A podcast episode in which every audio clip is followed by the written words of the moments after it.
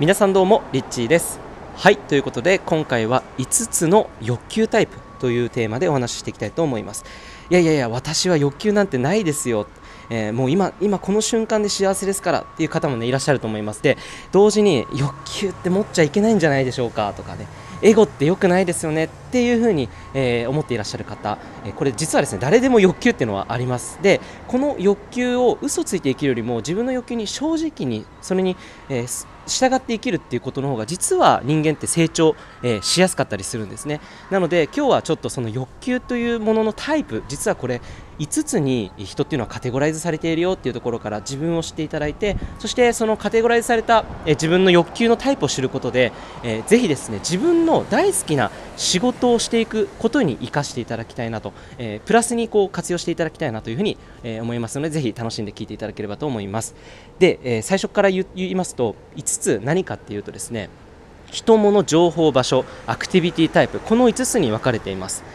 で、えっと、人っていうのは結構その人がのことがすごく大好きなタイプの人のことを言います。で例えばなんかこの間この人に会ってきたんだとか、えー、最近この人の動画見てねってこんなこと話してたんだっていうようなそういう会話が結構多い方っていうのは基本的に誰か、えー、何を言っているか。こう人によって、えー、何かこう得ていくっていうのがすごく好きなタイプの人のことを言います。で物っていうのは物タイプっていうのは、えどちらかというと、え物質的なものに結構、え固執するというか物質的なものが好き。例えばこの時計すごいかっこいいでしょっていう男の人って想像しますよね、えー、この時計こういうとこのどこどこの場所から、えー、作られたものででこのガラスの硬さがいいんだよね。コツコツ骨みたいな、まあ、そういうなんかこう、えー、物質的なところで部品的なところであったりとか、まあ、そういった硬さだったり柔らかさだったりとかそういう感触とか結構なんかこだわりがある方が多いんじゃないかなと思います。そして情報タイプ。でこれは、え、最近結構多くの人がこの情報タイプに当てはまってきつつあるのかなと思いますが、まあ、でもまだまだ情報タイプ少ない方もいるいると思います。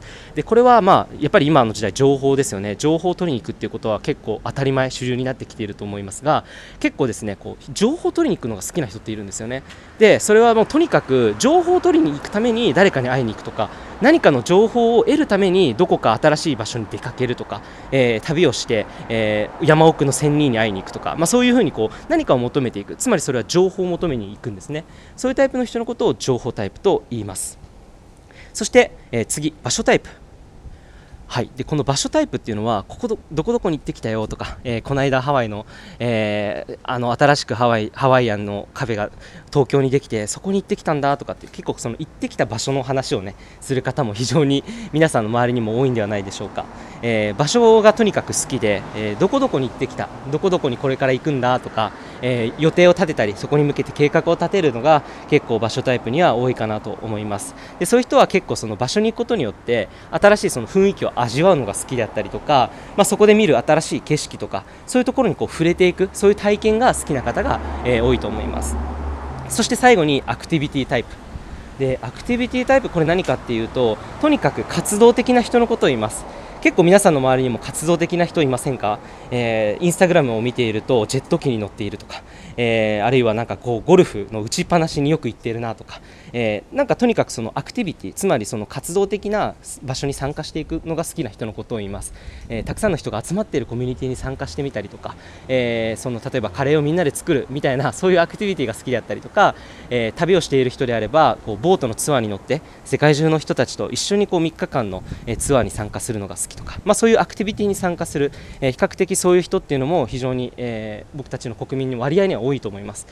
はいということでこれが5つのタイプに分かれるよっていうのはこの5つなんですけれどもこれを知った上でですね皆さんはあなたはどこに一番、えー、強い欲求を感じますかね？人と会うのが結構好きかな？それとも場所が好きかもとか、えー、割と結構自分は物が好きだな靴が好きだなとか、えー、そういうふうにね結構自分のことを知っていくことができるのではないかなと思います。でまあ、この自分の欲求っていうものをすごく明確にしていくとですね、まあ、そこに自分の感情だったりとか自分のワクワクポイント楽しいなって思うことだったりとかそういうところのポイントが結構ねあの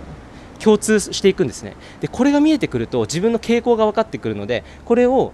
分析して仕事に生かすことができると思うんですね。で例えばあなたが大好きなことを仕事にしていきたい自由な、ね、仕事をしていきたいってなった時にやっぱり自分の強みを生かす必要があるんです。で強みを生かして成功している人っていうのは自分のワクワクすることだったりとか自分が楽しいなって思うこと自分の欲求のポイントが結構自分で明確で分かっている人の方が多いんですね。割合として。なので、えー、自分のこのタイプどれに当てはまるかな。そしてそれを理解した上でじゃあ例えばアクティビティタイプであったらそういったアクティビティを売ってみるとかそういうなんか企画をしてみるとか仲間と一緒に新しい何かをこう作ってみるとかそういうこう企画を打ってみるのもいいと思いますし、えー、人が好きなのであれば誰かと誰かをこうつなぐようなパーティーを開いたりとか、えー、いろんなところにこういろんな人に会いに行ってそういった素敵だなって思った人をプロデュースしてみたりとか、えー、そういうタイプの方は、え、そういう仕事が向いているんではないかなと思いますしあるいはモノタイプの人であればセールスがすごく得意だと思います。その、えー、ものの良さを伝えていく。そのものの特徴であったりとかえ部品的なところの特徴であったりとか性能だったりとかそういうところをより深く多くの人よりも理解しているので結構あの突き刺さるような説明ができるんじゃないかなと思います、まあ、ちょっとねざっくり言うとこんな感じで自分の好きなことを仕事にしていくいくには自分の欲求タイプっていうのがどれに当てはまっているのかっていうのが、まあ、知る知ることがすごく大事ですよというお話でした、えー、いかがだったでしょうか？ということで最後まで聞いてくださりありがとうございました。リッチーでした。